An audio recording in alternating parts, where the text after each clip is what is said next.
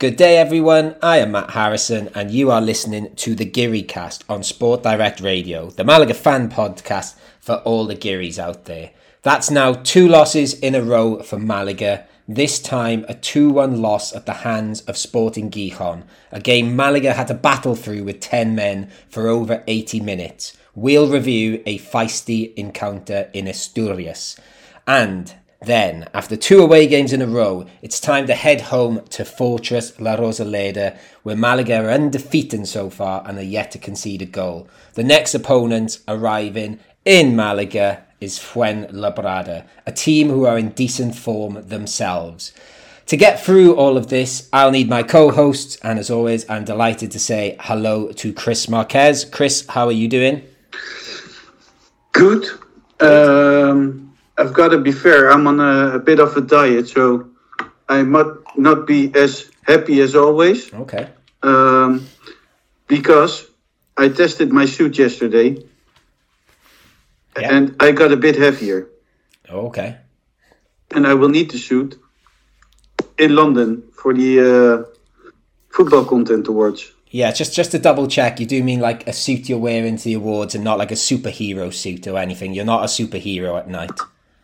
Um, I, I, I still have doubts with which one to wear, but I think I'm going for the superhero suit, but I'm not okay. sure yet. Okay, well. So I have to lose a bit of weight. I, look forward to seeing you dressed as Spider Man in, in London. And, and, just while we're talking about, um, you know, glamour, Chris, um, you, you represented the Geary cast last week on TV. Do you, do you want to talk yes. about that a little bit? Um, yes, I was pretty scared I got really nervous just half an hour before it started. Um, we were asked to uh, come on 7 TV Malaga to talk about Gearycast and uh, to talk about the actual Malaga and uh, and what we think of it. And um, they liked it. Everybody liked it. Oh, good. It was great. They thought they found it strange that we started the podcast without meeting each other. Okay. And we still didn't meet Ben or John and Alex. So they, I wouldn't say they found it weird, but they, yeah, just thought it was crazy. Yeah, some people say that to me. Oh, how do you know each other? And I say, we don't really. no. Well, We've I know you now. Yeah, we know each other, we, but we, have come this far, and, and then maybe maybe we should introduce the, the stranger then, um, Alex Ashmore, who's not even in the, on the same continent as us anymore. Alex, how are you doing over in Montreal still? I'm doing very well, thank you, Matt. How are you? Yes, all good here, all good here in Marbella. Uh, as always, let let's get straight into the the news this week, and again, we're in that sort of bit in September where there's no really massive news, but there's a couple of little stories this week. So, already mentioned in the intro, Malaga's next game is against Fuenlabrada at home this coming Sunday, and the authorities have decided that we can have more fans in again, up to 24,000 fans allowed in La Rosaleda. So 80% capacity. We are getting slowly back to some sort of normality. Of course, we still have some of the restrictions there too. Um, season tickets are selling now. I believe, I don't know, I, I think I heard today there's about 11,000 less than before. Have you heard anything, Chris? Um, we have sold about a bit more than 8,000. Okay. Season tickets. Yeah, I think. I and that's think... a bit disappointing, Manolo Gaspar said yesterday in 101 TV Malaga. Yeah, it's um, it's disappointing, obviously, but equally sort of expected. I would have thought. You know, there's obviously going to be people. It's, it's, I think that season tickets for Malaga are not that expensive, but you know, some people have different circumstances. It's been a, a tough time over the last eighteen months or so. If people can't afford it, people Definitely. can't afford it. So it's uh, it's. I think that that's a, that is a problem but also uh, people are still a bit scared of COVID, and yeah. it's a lot of people coming together. But I think what you say, the the biggest obstacle why people won't come is that Malaga is a is a province that lives off of uh, tourism mainly, and there haven't been much tourism in the last eighteen months. So Yeah. A lot of people lost their jobs, and uh, or or taxi drivers. And I've spoken They- to, yeah, I've spoken to a few people as well who have said, um, again, sort of what you said, Chris, a bit worried about COVID still, so they maybe don't want to go to every game, and the kickoff times have not been great for some of the home games so far, and I think that's put a few people off. And Yeah. I, I know a lot of people have said they're quite happy to pick and choose games this season because you know a match day tickets what- what's how much a match day ticket? 15 euros average but you can probably get cheaper than that so yeah. Yeah, yeah hopefully it goes up a bit but again i'm you know i think manolo gaspar's right to be disappointed but I, i'm sure he's not you know he's a clever guy. I'm sure he sort of forecasted it would be around here around that sort of sales level but yeah, I'm looking forward to getting back to La Rosaleda after after what's it been now three weeks almost with the two away games in a row. Just some other little bits of news. Um, I don't think this is a you know a real out of the blue sort of bit of news, but apparently Luis Munoz's contract is a priority now. Alex, do you think can you picture Luis Munoz signing a new contract sometime soon? His contract runs out at the end of this season still. I I hope he does because obviously, according to the Bosman ruling, as of I'm not sure of the exact date, but six months before Yeah, his contract is up, clubs can sign him on a pre-contract. So I know there's a little bit of time before that happens, but hopefully, yeah, we can get that deal done and over the line before any clubs come in and snap him up for free. I believe, and again, Chris, I don't know if you've heard much about this. Um, I believe, like his side of things, like uh, whoever's representing him, or I don't know if he's representing himself, they seem quite keen on signing a new contract. Have you, have you heard anything? um, no, I know that Malaga wants to sign him as soon as possible, but there's no news actually about it. Okay, no, I just saw it was one of the headlines today where they were saying its priority was the term they used. Um, obviously, he's come through the Cantera, and another player coming through the can or come through the Cantera is Cristo, who we talked about last week, um, having a bit of a surprise appearance for Real Sociedad in the Europa League, and now he's played in the league for them too. Um, I don't know if you guys saw this. He played 15 minutes in the league against Elche, so I don't know what that says about him. I'm surely he's not coming back now. Uh, I'm sure he won't. It has to go very strange if he comes back. Yes, definitely. Um, so yeah, that, that, that, again, he, he seems to be settling in lovely up on the sort of lovely Basque country in the north of Spain. Uh, and then just two more little things really. Uh, La Rosaleda did have an 80th birthday about what was it two or three weeks ago now, and there was going to be a party which was delayed. That party is now going to be on the 5th of October, which forgive me, I'm not 100% sure. Is that a Friday? I've got a feeling it's a Friday. Yeah, I'm going to say it's a Friday off the top of my head. Um, that's good, isn't it, that they're doing it again? I don't know if anyone has any more comments on that, but I thought it was worth a mention. Um, and then final bit of news, which sort of I don't know, this sort of came out of the blue for me. Um, the son of former Malaga player Eliseu, um, his son Gilhem, I don't know if I've said that right, Gilhem, um, is signing for Malaga. That's fun news, isn't it, Alex? Yeah, I mean, from- my memories as well, in the early days of my uh, Malaga fanship, he was one of my favourite players. I think you know he had the that pace about him, and he, he was a he was definitely a talent. So hopefully his son is some somewhat sort of a you know a depiction of what his his father was, because his father was a brilliant player. Yeah, I, I've not noted his age, but I've noticed he signed or he's going to play for sort of one of our feeder clubs, San Felix. Chris, uh, are you excited about having an old boy's son in the team or the squad or the books or whatever you want to say? I already knew that he would come to Malaga or Ooh. will, would play for Malaga. Okay. I just had to keep it a secret for a while, to be honest. Oh, Um, but yeah, I'm excited. If he is as good as his dad, his dad was great. His dad played Champions League for Malaga, scored a wonderful goal. I believe against Zenit St. Petersburg. And uh, Probably one of the greatest goals of the Champions League that season. okay, and do, do you know where his dad is playing now?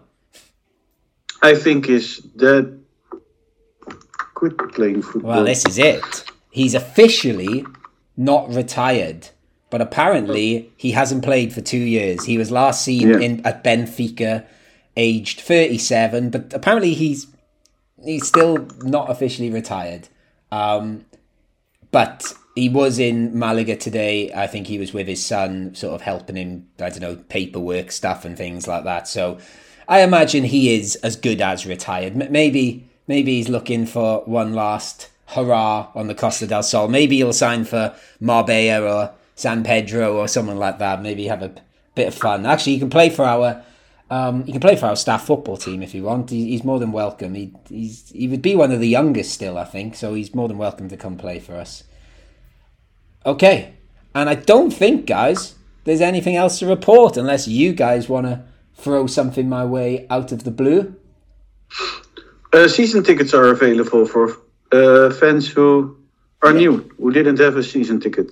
Yes. So yay, go get your season tickets. Yeah, jo- join join us. Eight thousand have already signed up. Yes, I did mention season tickets. I should have said that because they've almost ex- they've been exclusively on sale to those that've had season tickets before. You still have to get the Fiel Malagista uh, subscription, but that the thirty euros you pay for that is taken out your season ticket price. So yeah, Yeah. come join us. Um, definitely. Okay, right. Let's get away from the stands of La Rosaleda, though, and let let's go away from home. Sadly, away from home is a place where Malaga aren't having much luck at the moment. So let's go and talk about what went wrong this time in Gijon.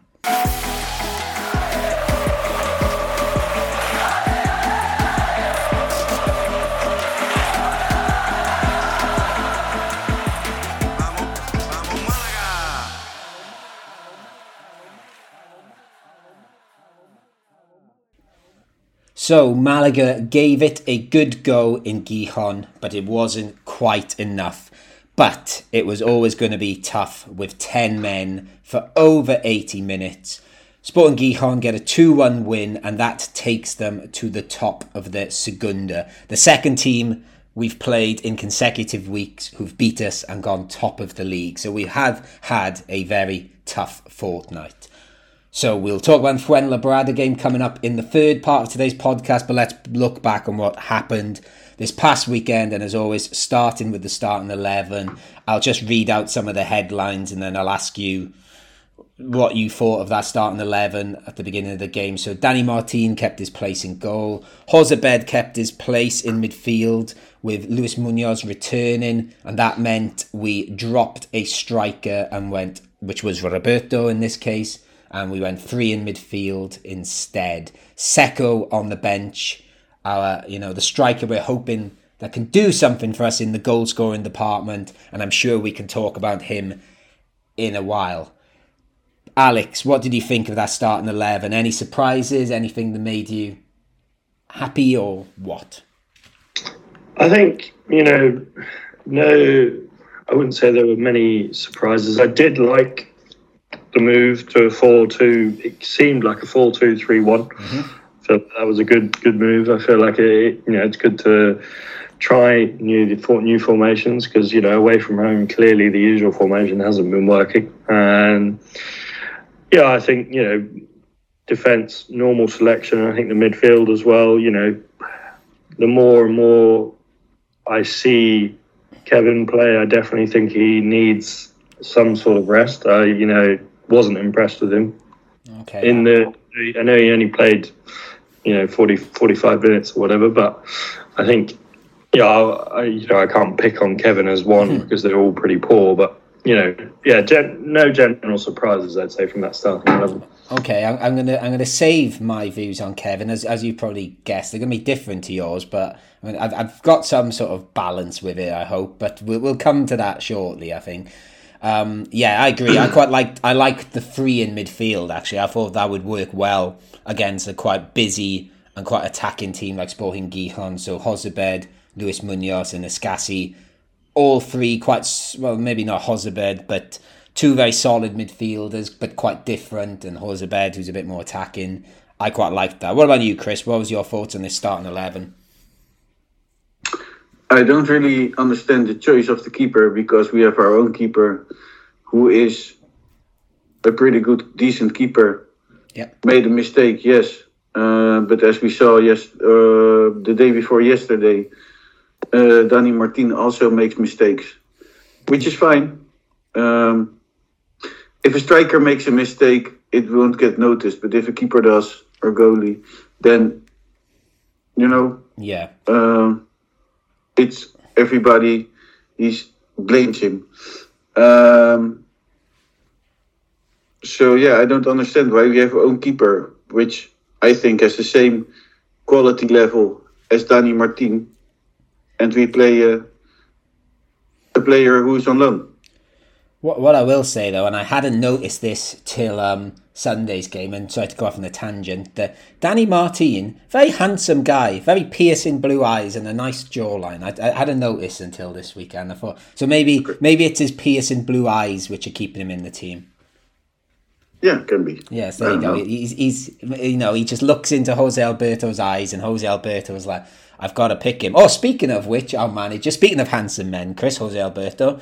Um, did did Yeah. you see? Did you see his? Uh, he's wearing a jumper now. He's he's changed his fashion again. He's he's He listened to the Spanish uh, Segunda He, he's going right into the depths of his cupboard now with a nice jumper, and yes, it's nice to see him mixing it up. Um, away from sartorial choices and handsome, piercing blue eyes, let, let's actually talk about some football. Alex, Malaga started quite well, I thought. Am I being deluded? They started okay. I feel like Okay. better than against Ponferradina. I think they were definitely at the races this time. I think, yeah, I think, yeah, yeah, I think you can say quite well. I think you know it, sort of was going well, and then you know six minutes in, it all changed. Okay, I was trying. I was yeah. Should we just go into the six minutes thing then? Chris Escassi ball sort of bounces over his head. He turns around, his foot's raised. He catches the man. Referee doesn't really think too much about it. Red card. Sort of half-heartedly lets VAR speak in his ear, but he doesn't look like he's going to change his mind. What is your views on that red card? Sometimes um, a referee doesn't know his place. Okay, carry on. Sometimes some some referees are too ambitious, and they care more about their own status than or their own how do I call it how, their own Ego. uh, career ego career where they think they can prove themselves by doing things like this these and too ambitious referees leads to horrible matches because if i was a referee i wouldn't give no player a red card for this of what escassi did Okay. Alex, what do you think about this red card? Personally, I think it was the right decision. I think when you go up with your boot like that into someone's leg, that sometimes can be career ending. Like, you know, you've seen it happen before. I think Erling Haaland, I can't remember his dad's name. Uh, you guys remember. Haaland. Yes, the tackle with Roy Keane. It sort of reminds me of that sort of, you know, it, these tackles can be career ending. I know in this situation, Escassi didn't go in with much power, but it's more just going in there with your boot up and catching someone on that part of the leg is, yeah, that's a definite red for me. I've I've got to agree with Alex on this one. Actually, I think it was careless. I don't think it was any malice in it whatsoever, but it was it was it was silly. I thought you can't just turn around and put your leg that high. And fair play to the Gijon player who I forgotten was flying through, and he did catch him at quite a bit of speed. And I thought, oh Christ! As soon as it happened, I thought he's gone. But did you guys think he could have come get away with yellow? He could have, but I think because I've, you know what the thing is. I've seen worse tackles made being made in the Yeah. in the first twenty minutes than this one. So, or you have to draw a line and say, red is red, Mm-hmm. or you have to say, no, it's in the in the first twenty five minutes we don't give a red card, something like that. but that because- but that's Now, go on. I agree with you, but now it's just up to the ref, isn't it? It's not fair. But then You have to draw a line. Then you have to say every tackle that is red in the first ten minutes. but but there's nothing in the laws that say anything about time of game, is there? No. So I know what you're trying to say. Some referees might say certain tackles, right, calm down, have a yellow Yes. card here, but at the same time, I, I think I think the reason it's quite hard to judge this one really is because I don't think you see many tackles like this where it's sort of gone over his shoulder and he sort of spun around and almost like drop kicked him in the side of the like almost on his ribs really wasn't it? It was really high. Whereas i think you these days we're used to red cards being two-footed tackles into people's ankles. So it was a bit of an unusual one but it was very high quite like alex said maybe not really hard but he did have a big old impact on him. And uh, yeah I, I, I think it, you know it could I, if he'd given a yellow i would have be i would have breathed a sigh of relief. Um uh, yeah we again and again, this match, the away, the the the home supporters, it's starting to irritate me. Do you want empty stadiums again, Chris? Yes, please. We were we were quite Man, good. they were crying on the stands, and when they well. yeah, we were quite good away from home with empty stadiums actually, but we weren't as good at home. So there's probably something to read into all that. Um, yeah, Jose Alberto felt it was harsh too. I, I believe the club are even launching an appeal, which surprised me. But good luck with that. Um, and I, I, I think one of you guys, I, I don't know who, tweeted from the Geary Cast uh, Twitter that we now have the worst fair play in the league after this game. That was me. Yeah, I thought it was um, Yeah. six yellow cards in this game, and obviously a red card, and that's made us shoot up the league. Have, have we? I, I know we've talked on here a lot that we're a bit more pressing and we're a bit more, we're a bit faster and a bit more in your face. Would Would you say we've been a dirty team this season, Alex? No, I think not. I think probably more just inexperience. I think that comes with youth. Players, when things aren't going their well and things haven't gone our way this this season, uh, quite a bit. Players of that age and that experience, they get frustrated and they lash out out of the moment and they make mistakes. So I wouldn't say we're inherently dirty as a side. I think it's more just lack of experience that's causing us to, you know, make in the moment rash decisions. I think. Yeah. Do you guys? What do you guys think of the ref? Oh, I thought I thought the ref wasn't good. I thought there was he let it boil over too much. I think there was, um, and you know, our, the players didn't help things. I'm not saying the players were absolute angels on the pitch. You know, um, you know, footballers are going to do what footballers do, especially when the, we've got a team that's down with ten men. You know. Uh, we could maybe talk on it later about Paulinho did you know go Yeah. down a couple of times and they were t- they were fouls and he was trying to make a lot of it but equally those Sporting Gijon players cannot go up into He Paulinho's like, him. face He left him always without a al- almost without a head. yeah and obviously there was that brawl in the box on the 20th minute which I don't know the ref he seemed to lose control after that red card I thought he- Of course, because you cannot. How can you not lose control when you give a red card in the eighth minute? It isn't good for the game for the match. but if it's a It isn't good for anything. It isn't good for football to give a red card in the eighth minute. And yes, maybe it should be a red card, but I wouldn't have given it. But you could argue it could have gone the other way then, couldn't you? That if he didn't give it, Sporting Gijon players are going to be fuming and angry and the same outcome. It's If if I watch a football match on the Premier League, they almost kill each other.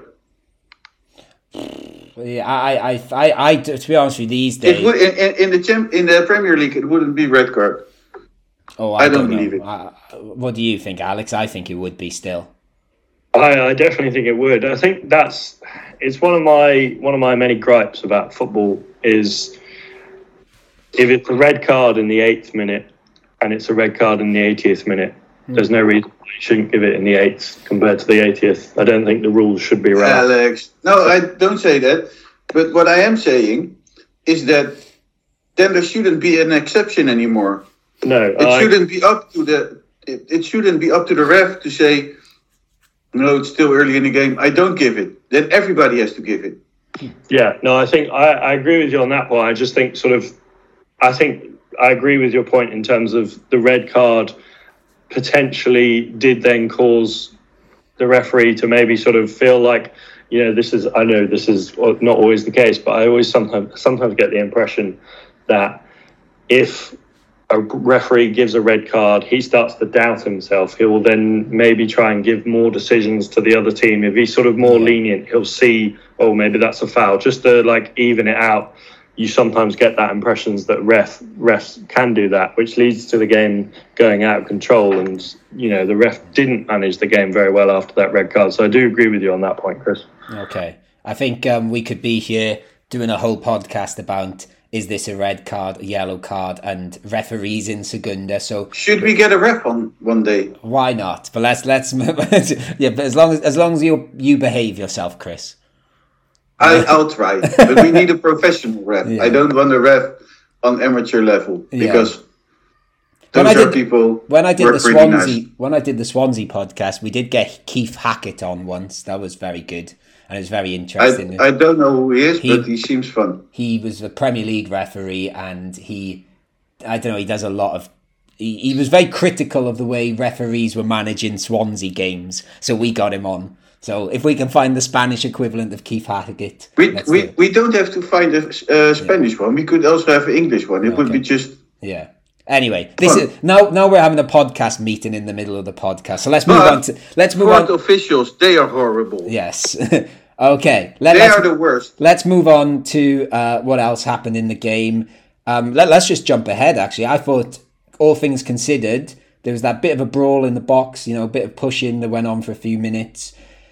I think Malaga responded really well, and when they scored the opening goal, I which uh, forgive me, I think it was about the twenty fifth minute. I haven't written it down. Um, I, I think it was quite deserved. What do you think, Alex?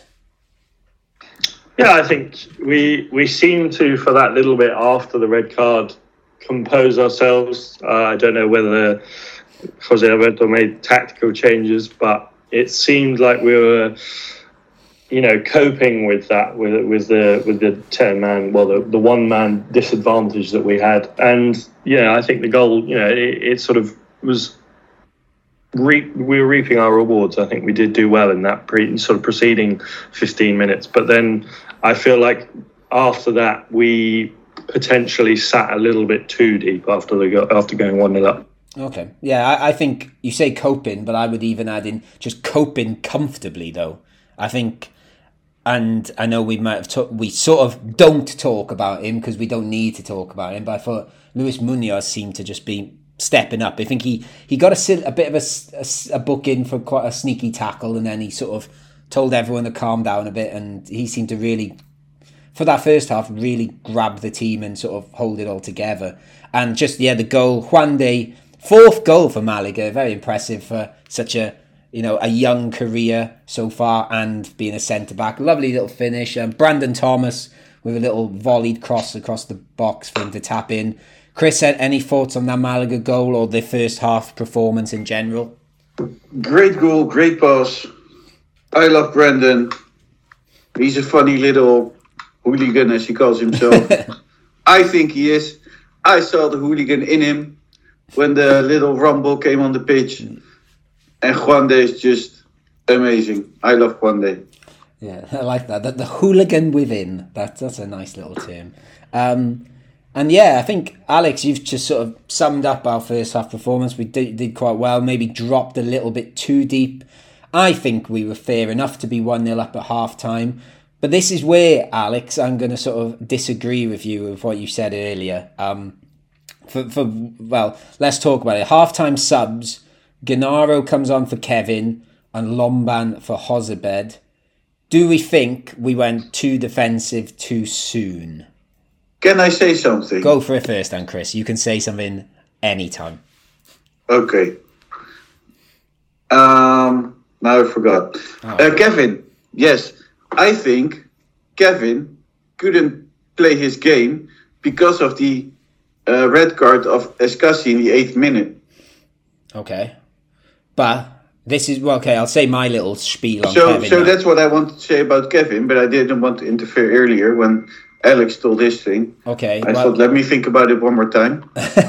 well, I'll do my little spiel on Kevin now because I actually think um, I agree with you, Alex. He might need a rest, but I would argue he was one of our best defenders in that first half. He did not stop running, and maybe he run himself into the ground. I don't know what he looked like half time, but every time he got the ball, even if it was sort of five, ten yards, he would get us up the pitch a bit. He didn't really give the ball away. He was chasing everything. There was that one when he run from the halfway line to the box. I thought he actually losing him on that left, and I noticed the first couple of minutes of the second half, there was this big open space out on the left where he would have been, and we could have just passed it to him, and he could have taken us up the pitch. And for about five minutes, I could see this gap where he was, and we just give him the ball, and he do a little trick. And I'm not saying he was going to run the length of the pitch and score, but I think if he was, I don't know, I don't know what sort of shape he was in at half time, but I think when we took him off,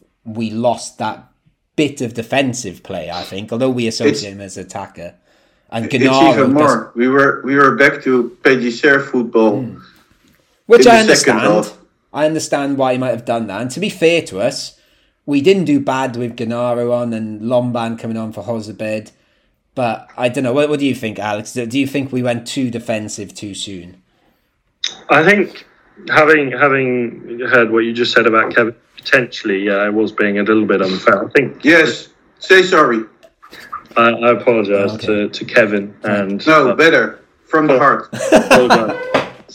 um, potentially going a little bit too harsh on it, but only only because maybe not not that I'm going to be having a go at the manager already. It's only you know six games. Alex, I'm be nice or I'm traveling to Canada to give you a, a uh, smack in the face. I I think defensively potentially too defensive, but then also I think the changes we made at halftime. You know, obviously bringing on Lomban, I think that extra defender Yeah.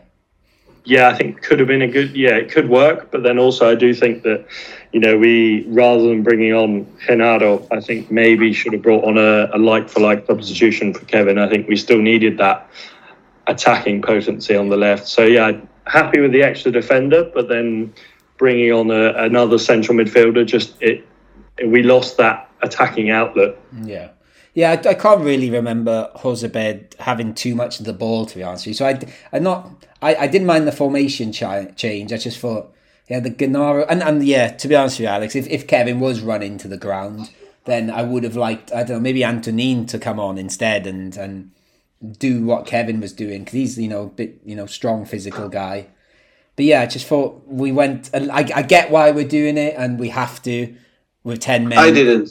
But I, I think no, I think we went way too soon with it though. Because if you are playing that great in the first half, Yeah, that's what I'm saying. why change it? Why? Yeah. And then let's go into it then, guys. Obviously, we hang on till I think it's the 59th minute, and Djuka, who had sort of come close certainly once, but was getting a little bit more of the ball. I think he missed that header. He had that shot across goal, which somehow didn't go in. And then he scores a little lob over Danny Martin. Um, g- genius goal. exactly nothing. Well, this this was going to be my next question. I'll come to you next then, Chris. Uh, is is it a, a delightful little chip, Alex, or is it bad goalkeeping from Danny Martin? I feel like a, a, a bit of both. I feel like you know it's it's one of those ones that on a, on any other day it could have gone either way. But I I don't think you can put too much blame on Danny Martin. But I just think you know there maybe could have been a slight improvement on his part. Okay. Alex, the MLS is changing you. Go on then, Chris. Give us your views on the goal. Well, he did nothing. So can you blame somebody who doesn't who does nothing? Hmm. You can make a mistake because then at least you try to do something. But if you do nothing, it's even worse for me. Yeah. I didn't think it was great either, but but equally, I'll say it again: great eyes, really great eyes. Um, so that that's a positive I'll give him. Um, yeah, I thought it was it was it was a nice finish still, but he did it was a little bit too easy for my liking. Um, and then just a couple more things to talk about before we talk about that goal. Um, came on for his debut. Um, what what did we make of his debut? He was uh, he was he, I, I I'll say he got into the spirit of the game, the feisty spirit of the game. What about you, Alex? What did you make of him? He definitely did. I mean, he almost got booked within about five minutes of being on the pitch. So yeah, he was definitely in there for for a war, and I think he he definitely added something. I'm not sure what it was, mm-hmm. but he added something. It was Yeah. you know having him on the pitch. Definitely, we we feel I feel more. I'm not going to say we I feel more confident we're going to score, but I definitely feel more confident that it it almost gives that it's like a deterrent. It gives that worry to the defense, like oh we, we can't go full out attack because there's you know we've we've got that guy to deal with up front. So yeah, definitely he adds that sort of worry to the defense and keeps them a bit from going all all out attack. I think. Yeah. What about you then, Chris? Yeah, well, I'm a little gavies here. So, uh, what can you expect from from someone who is has a, a oh yes, who has the most difficult task and is all by himself as the only attacker left? He did. You see, he's a great player. I saw things, but then what could we have expected from him? Yeah, I'm I'm looking forward to um, seeing him and Brandon Thomas alongside each other with eleven players on the pitch because that I think our our fair play might get even worse then because they look like they're, they're gonna get stuck in. But yes, I thought he had um, considering he came on with ten men and he could have sort of been like, oh, this isn't gonna be much fun. He did seem to enjoy himself and got stuck in there. Um, so yeah, that's gonna be fun to see. Uh, Will there will there be place for Chavarria in the team when I just honestly, I, I keep at the last minute remembering about Chavarria. I, I, don't, I, think so. I think he offers something slightly different to both of them, but he's going to have to. Well, hopefully, we you know he's he recovers properly from this injury. It, it's it's a fun attack, I think, if we can get him back to how he was. So we'll see. Um, just a couple of other thing, or what maybe one other thing before we do uh, the goal. Uh, Ramon came on for Paulinho. Um, I was going to maybe talk about Ramon in the next section a little bit more. Um, Paulinho, uh, I watched it with um, the Peña Internacional Malaguista, and um, they'd not seen much of our new team. They they very much enjoyed Paulinho. They thought um, his sort of his work rate and his antics. Um, Aren't you the new the new president of the Peña well, Malaguista we, we don't, I don't know what the title is. It's not president. Um, I, I, I, What is it? I don't know what it is. I don't know what I'm doing yet. We'll. I was going to say. You are the leader. I uh, yeah. I don't know what it is, but something. uh, Yes, I'm. I'm taking some responsibility for the Pena. We'll say I've had it passed on to me, but I don't really know what that is. I was going to save mention. So this is the moment where you can can get new members, Well, I was I, I'm not in the middle of talking about match analysis. I was saving it for another time. I was I didn't really want to mention it yet. Yes, but I did. yeah, I thought you might. Um, yeah, I, I'm not the president though. That I'll make that clear. Uh, Paulinho away from uh, Peñas. Paulinho. Um, what do we make of Paulinho's performance? Because I thought he was again getting stuck in. Alex Paulinho, really quick bit on Paulinho. Yeah, I think you know he. It, it- you know, I will come on to it later. I do think he he showed he was definitely our attacking outlet in the second half. What little attacking outlet we did have, and you know, if if we were going to have chances, it was going to come from that right hand side. And I think he, you know, he, he was working hard, and yeah, I think still missing that final third like I just think you know maybe hopefully Sekou with more game time will add that, but definitely that that final third was still lacking that potency. I think. Yeah. Um, and then let's just get on to that second goal then. Uh, Gaspar Campos, it was sort of, we, we were on our on our last legs by then. We're in the 80th minute. Um, sort of br- breaks into the box, smashes it left foot. I don't think we can blame Danny Martin for this one. He did absolutely rifle it home. Um, a- a- any comments on that second goal, or should we move on to Chumbo and Biznaga? Yes, let's do, let's do something fun. Okay. Alex, you want to say something about the goal? Okay. I I- just, I just really don't want to talk about this match anymore. All right. Okay. I thought you said you were going to do something fun with the goal, but never mind. Okay. No, no, Um, there's nothing fun to do with this goal. Okay, so I'll just mention then quickly that uh, Sporting finished the game with 27 shots. I think we had three, if I remember rightly, 73% possession.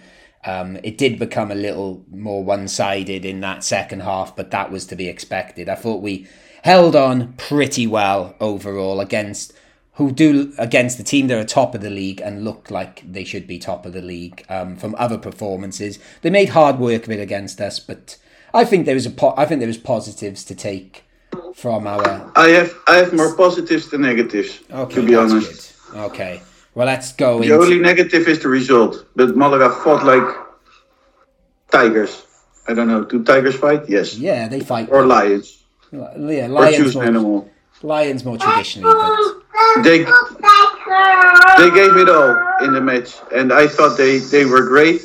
One man down, but still ten who gave it all. Uh, we weren't lucky with the result, but I think it's so hard to play 84 minutes without without a man. So Okay, right. Let's do our chumbo and biznagas then. So let's. We just said we've got a lot more positives than negatives. Maybe let let's get the negative out the way then. Uh, Alex, your chumbo. I would give it to Escassi, but he was only on the pitch for seven minutes, Yeah. so it kind of feels a bit unfair because he only did one thing wrong. Um, I think in terms of, I think just, uh, I feel like the no one did awfully, but I think it's just, I think I'm going to have to give it to Paybear, and I just think occasionally his positioning was quite poor, and especially on the second goal. Uh, He was, I don't know, he was in the middle of nowhere. I don't know what he was doing. And yeah, I, I think just caught out of position a few times, quite slow to the to the ball, and yeah, just not a great game for Paybell. Yeah, to be honest with you, I I agree with no one really had a bad game, but I've picked Pi, um, Pay Ben. I, I can never say his name. Pi Ben again. Um, I know. I just think some of his passing was a bit sloppy, and also I think it was his clearance that led to Escassi um, getting that red card. Not that he could have done much about that, Pi Ben, but uh, yeah, I just didn't think he was that great. And as you said, Alex, that second goal, he sort of left the gap open for them to come into. Uh, Chris, anyone different? I really didn't see Jozabed that that much, Okay. There you go. Jose. so I'm giving it to for Okay. For the second week in a row, I guess. Oh yeah. Okay. Escassi has got off lightly there, but I think, like Alex said, I suppose he should have it really, but he wasn't on the pitch long enough. Um, Biznaga then. Let's end on the positive. Alex, who are you giving Biznaga to? I think the, the I think there's for me is between between two I think potential candidates. I think could give it to uh, Brandon. I think he, he worked quite hard. You know, he, put himself out there, got the assist. Um, technically, um, I, I, it's it seems a blur from that, that first goal to, to to falling behind two one. But I think he worked hard and. Um, you know, I think he, he had a standout game compared to the rest of them, but I think I'm going to give it to Juande. I think uh, in a relatively poor defence today, I think he, or the other day, I think he, he showed some qualities that he has and obviously got the goal. So, yeah, Juande is my Biznaga for this game. Okay, and Chris. I didn't think defense was that poor.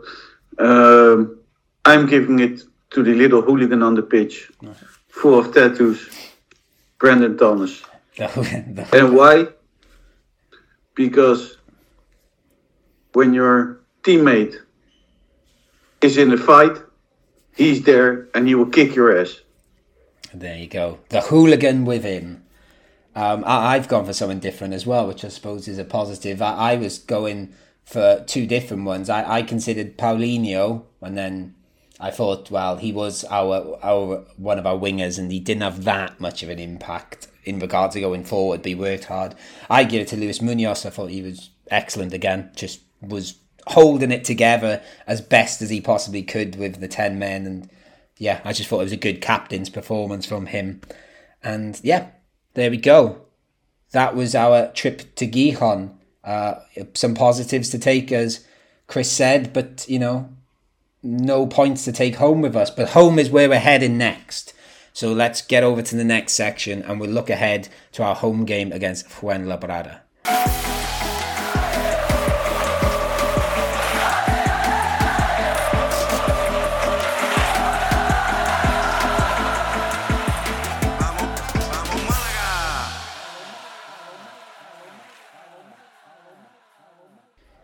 Okay, so we're going to look ahead to our game at home against Fuenlabrada. Uh, for the second Geary cast in a row, we have no friends at the away team or our opposition team. So if you know any Fuenlabrada fans for the next game, let us know or tell them to get in touch because we like to we like to chat to other Segunda fans. So again, you've just got us giving you some generic information about Fuenlabrada and how they've done this season. And then we'll give a little bit on what Malaga can change or maybe not change to get the three points, which they've been quite good at doing at home.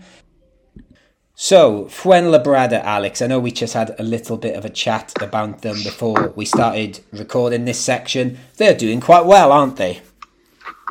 They are. They're having a little bit of a an outbreak season, I suppose you could say. They're unbeaten since day one of the season. Um, I think you know they've, they've got some interesting players. Uh, I'm sure we'll we'll come on to their danger men later, but looking at their start, they've had a pretty pretty good start. A few draws, but I think you know they'll they'll be happy with that rather than losses. I know the majority of their goals, from what I've seen, comes from open play. So it suggests that they're, uh, you know, they like to like to play their football. Um, so be an interesting game. See if Malaga obviously try and play their football like we know they can. Uh, it could be a very interesting game, I think. Yeah, when I was doing my little bit of research last night, I was looking at the stats and thinking, oh, they're, they're below us in quite a lot of the stats. But then I realised I was looking on a Monday evening and they played a game less than us and they were playing Monday night as so last night, as we record this on a Tuesday, they beat Cartagena 2 0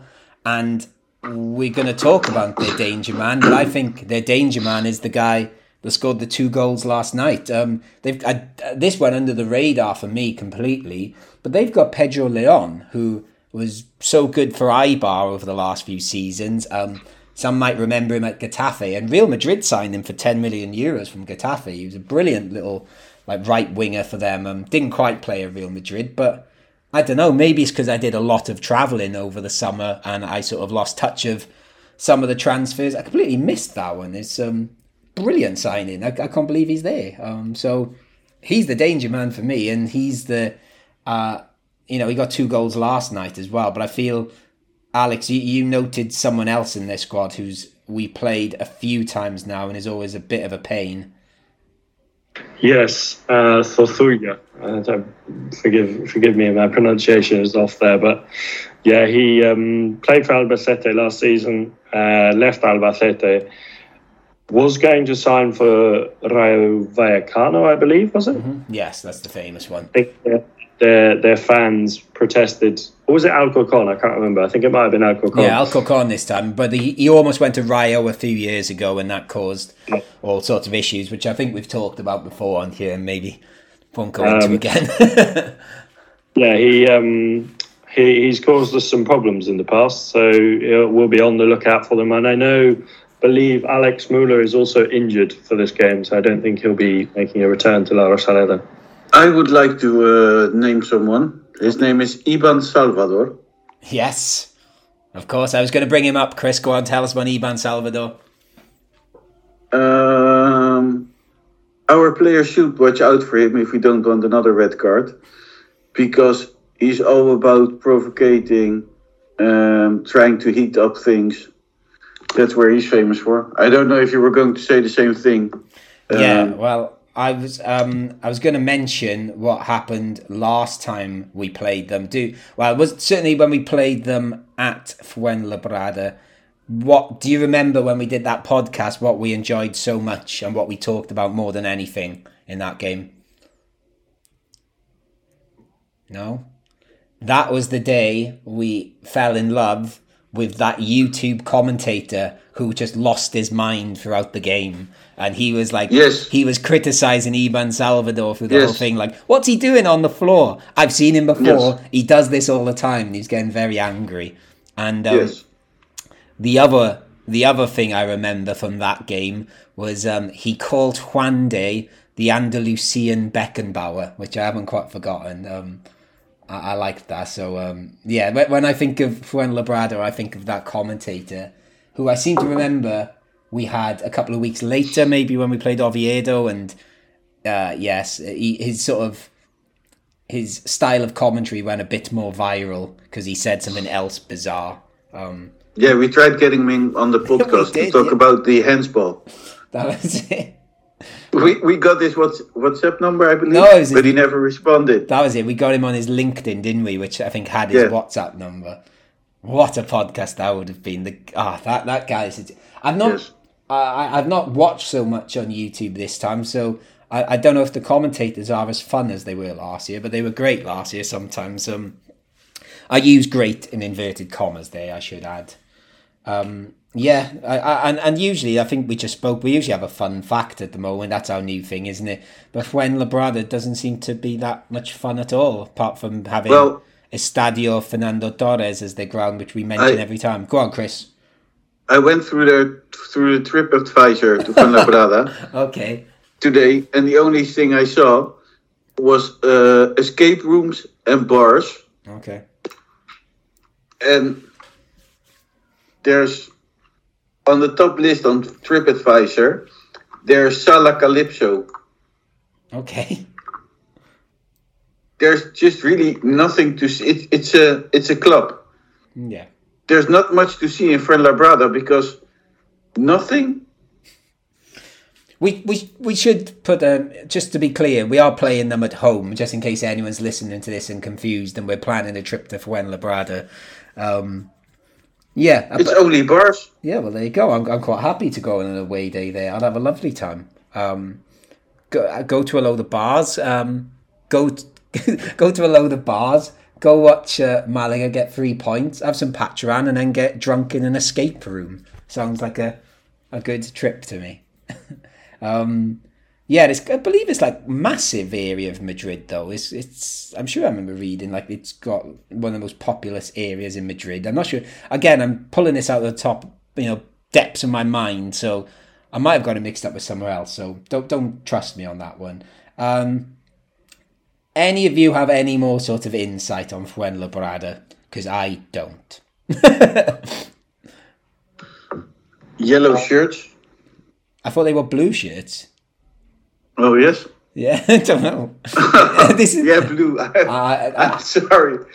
Yeah, I think they wear Yeah. blue, don't they? Again, thi- this is this is why we need some uh, Fuenlabrada friends. Um, I think you're right, to be honest. yeah, I think it's usually blue, isn't it? Maybe blue and a Yeah. yellow away shirt. Um, and I can hear one of you typing away to check that now.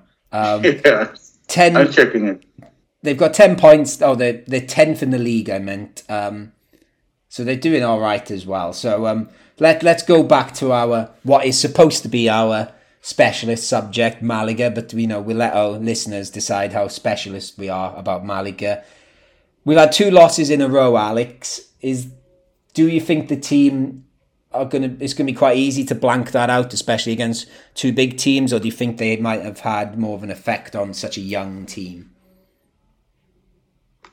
It can go one of one of two ways. I think with the young team, like you said, it's difficult to say, and I think we'll only know when the game starts on Sunday. And you know, I think hopefully they'll bounce back. Hopefully they'll you know they'll they'll take their time to to realise what they've done wrong over the last two games, and they'll rectify that. I think personally, I think it might be a good thing that Escassi's not playing. Think you know he seems seemed to have been a little bit hot headed over the last two games. Uh, I'm not sure whether he's just you know he, he, last season he didn't seem always like that. Whereas you know last two games, obviously before he got sent off on Sunday, you know the game against uh, Ponferradina, I wouldn't have been surprised if he got sent off on that one either. So potentially a good thing there. It Gives an opportunity for maybe someone like Ramon to come in as a home game. We did talk about, uh, you know, I know you said Matt, you wanted him to come back and uh, to start at La Rosaleda.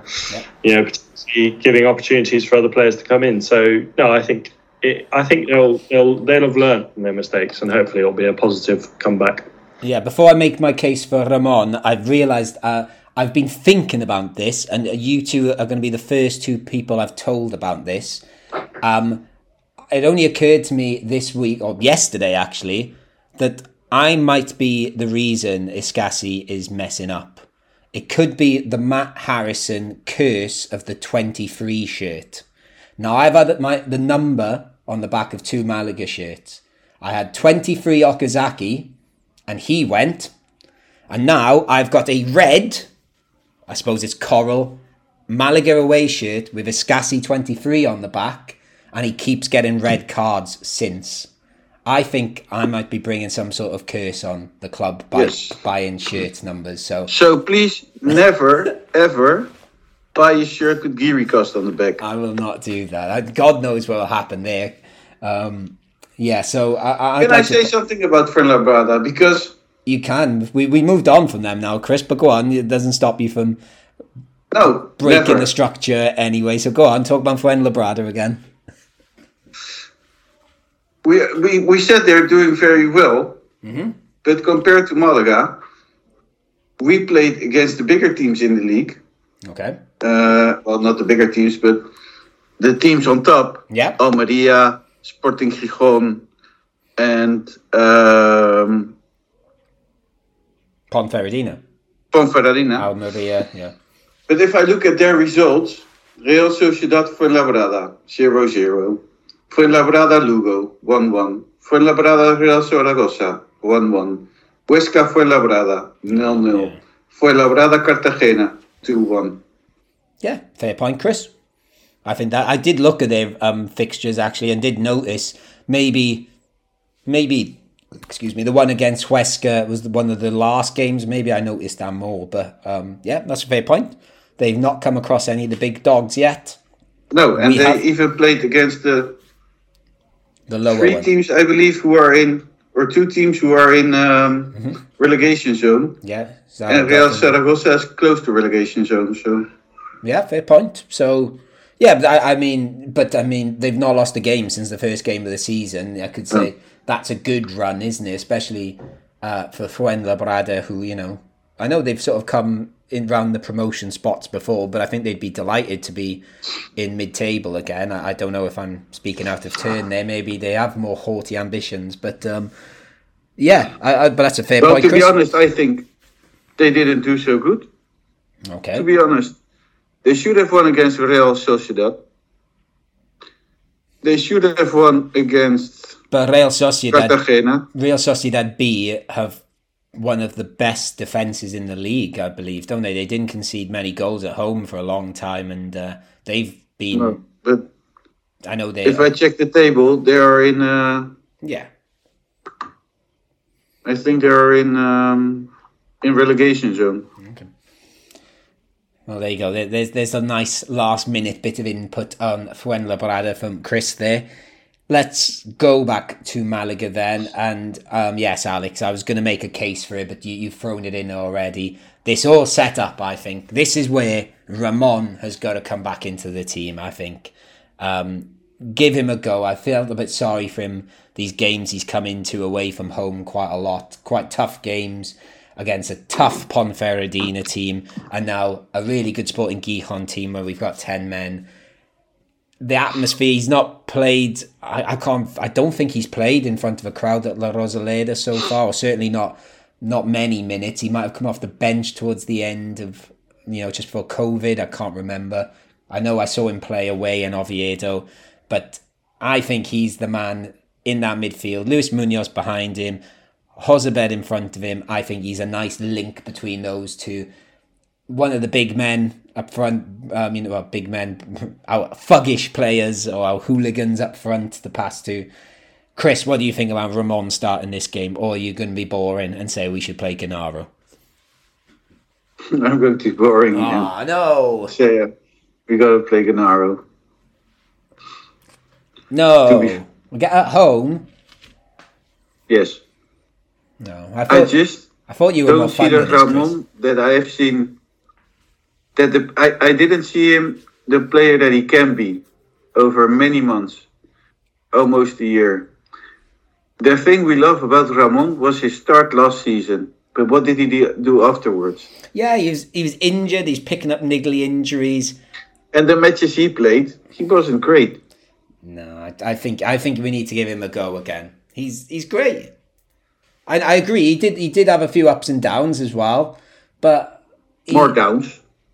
Mm, I don't know if I agree there. Maybe if you add up his sort of little injury spell as well, but no, he's a great player. I don't say he's a great. He isn't a great player. I'm just saying But that when are we going to play him then? I what I've seen from the last two matches, he isn't anything near the Ramon that I know he can be. But if we don't play him, we won't get him back to the Ramon we know. And if we're going to play him, I think it's got to be at La Rosaleda. I, I, I, I, if Genaro had really blown me away in these two games, I would been like, okay, like he's not done much wrong to be fair to him, but at home, if we want to be, if we want to stick to this ballsy football we've been playing at home, which is great to watch, it's got to be Ramon, and or give him a half at least. Give him the let him start the game, see what he can do from the start, and if he, Give him the second half then. but uh, I don't know. I- I'd like to see him start for his confidence. I, I don't know. I'm I feel quite strongly about this one, but uh, we'll see. Maybe maybe we'll switch back. Maybe, maybe Escassi will play. After all, uh, yeah, after an appeal. Yeah, I can't see him winning that, but yeah, he, we he might. But We might. Um, just a couple of other little things then before we finish up. Um, I- I'm guessing, Chris, you've given me your answer on this already, but I was going to ask, do you think Danny Martin should keep his place? I'm guessing you're going to say no. I think we should play the player who is in. If there was a very big difference between both, but I don't really see a difference. So Okay. then play the player that's that's who's your own. Yep, I, I'd go along with that. Um, interestingly, and again, I don't know if this stats tells the full story, but we have the third worst, wor- worst, I can't say it, third worst save percentage in the league. We have a 59% save percentage, which sort of surprised me a bit because I didn't think, I was trying to work out what the stat actually says and sort of suggests we're not saving that many shots. And I was like, I suppose we've not had many shots against us, certainly at home anyway. Um, yeah, I just thought it was a funny one. Obviously, a shots on target as well. Uh, Alex, any any strong views on the goalkeepers? No, I think I'm inclined to agree with Chris on this one. I think I don't see a huge difference. And if anything, I think Danny Barrio is a better keeper. So if I was, if the decision was up to me, I would bring Barrio back in. And I do think, I know we've mentioned this before, that I think it was harsh to take. I'm not sure why he took Barrio out. It felt like because of that mistake he made. So, and I think that's a bit of a harsh decision to make. So, yeah, I'd bring Barrio back in. Yeah, I think if you had to make me choose one or the other now, I would say Danny Barrio. Unless Pedro, um, Danny Martin looked at me with his eyes, I might change my mind then. Um, any other sort of changes you want to see for this game before we wrap up this podcast, guys? Any sort of players we haven't mentioned? We haven't really talked about Antonin this week, but I'm not sure if any of you want him back in or would you want Sekou to start? A- any others, Chris? Um, let Antonin start for Kevin hmm Okay, I'd be up. and rest Kevin for a week. And let Sekou play as well. Okay. Yeah. Sekou, Yeah, I wouldn't mind. I I still think I'd rather Kevin play at home and rest him the week after. I do get the whole resting thing, but I don't know. He he, he does love playing at La, Ros- La Rosaleda, but you can always bring him in in the second half. he would be a very Oh. fun substitute. Actually, yes, he would be. Um, okay, Alex. Any anything you would change? You have got your Jose Alberto jumper on now. What would you change, or if anything? There's been there's been something sort of rattling around in my head for the last five ten minutes. Um, Issa Fomba. I, I, I would love to, but I know I more more talking about the defence, and I know there could be shouts of potential bias uh, as we have interviewed him, but I don't know whether maybe time time to bring in Ivan Calero. I'm not sure how ready he is, but the last couple of games I haven't been too impressed with Victor Gomez. I know most of the goals and chances have come from that right hand side, and it must be frustrating as a manager to think one week when we're away we play you know pretty horribly, and then you know next week we play slightly better away, but still fairly poor, and then at home we're really fa- we're fantastic. So must Shouldn't, be. shouldn't you play uh, Javi, Gi- Javi Jimenez then? No, I'm thinking more at the, the right back position. Um, Victor Gomez um, and bringing in Ivan Calero. I'm not sure how ready he is, uh, you know, in terms of fitness wise. You know, maybe bringing Casas Ismail. Not sure, you know, whether he's ready, but I, I, I would look at maybe potentially making a change at right back for a game. I think Victor Gomez is a bit more of an attacking right back than Calero. I think I would stick with Victor Gomez for this game at La Rosaleda, and then yeah, maybe if we wanted to give Calero minutes, again, I don't know, maybe Real Valladolid's a bit of a tough one to be thrown into to start with, but um, yeah, I, I'd like to see Calero given a, again, probably because we're a bit biased. We like him. He came on our podcast, but I would like to see him given minutes. Um, actually, there's there's a kid in my class who is dad is friend with Javi Jimenez's family, and he knows Javi Jimenez, and he keeps asking me why is he not playing more games. And I'm said I'm really sorry, but Brian Cufré has been quite good. But I like Javi Jimenez. I'd be up for him getting a start again soon. Um, yeah. So there's You, our, your your kids in your school have links with like almost every Malaga player or yeah, not not uh, it's not board member. Yeah, I probably I probably shouldn't talk about connection. Probably shouldn't talk about my school life on this podcast. So we'll we'll leave it there. um, okay. Anything you want to add before we go, guys? Vamos Malaga. Vamos Malaga, indeed. We are going to leave things there. Um, right. So hopefully things will get better at Fuenlabrada at home on Sunday. I will be recording a new Vamos a la Rosaleda. Um, my friend Jew is coming over. He's a Derby County fan and he used to come all, all over Slovakia and Austria watching football with me when I lived in that part of the world. And he's a very fun guy. So I think he'll in, he'll be quite entertaining on that podcast. Um, yeah, very Did he ever did he ever went to Malaga? Yeah, actually, I took him to. He's only come once. Um, he came to when we drew one-one with Lugo when Lugo scored in the hundred and eleventh minute equaliser. So something stupid like that was it hundred and first. I can't remember. It was something hundred and first. Sorry, that's far too crazy. Hundred and eleventh. Um, so I was like, yeah, it's always like this. Um, but he enjoyed it. and He wanted to come back, so he's bringing his new girlfriend too. Apparently, so Oh, I'm on. I'm on uh, chaperone duty. Will, will she be on as well? I will, I will, yeah, I'll see. Uh, he did have a Russian girlfriend. I don't know if it's the same one. Um, I'll find out. So if he's listening, I'll see you on Sunday. Um, yeah.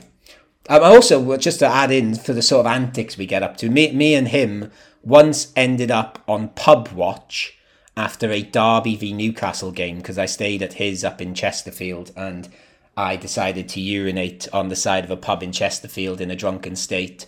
And the bouncers saw me and they contacted every bar in Chesterfield to say we were banned from every bar in Chesterfield for the night.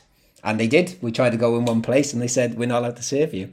I felt very rebellious that night. So Great, great way to end the show. Yeah, great way. Bit, bit of anecdote. This I'm just telling you what to expect from this Vamos a la Rosaleda episode. Um, yes. Um, so for on that bombshell, we will wrap things up. I'll say thank you to Alex Ashmore. Thank you very much. Thank you very much. No worries, and enjoy your week of immersing yourself in French in Montreal as always. And I'll say goodbye to Chris. And Chris, do you have anything you want to say before you go? You usually like to throw something in. Au revoir, mes amis. There you go. Lovely stuff. Au revoir indeed. And then I will say adios. I've been Matt Harrison. You've been listening to the Guiri Cast on Sport Direct Radio, the Malaga fan podcast for all the Guiris out there. See you all on Sunday at La Rosaleda. Buy a season ticket, subscribe to our podcast, do bits for Malaga. Vamos Malaga.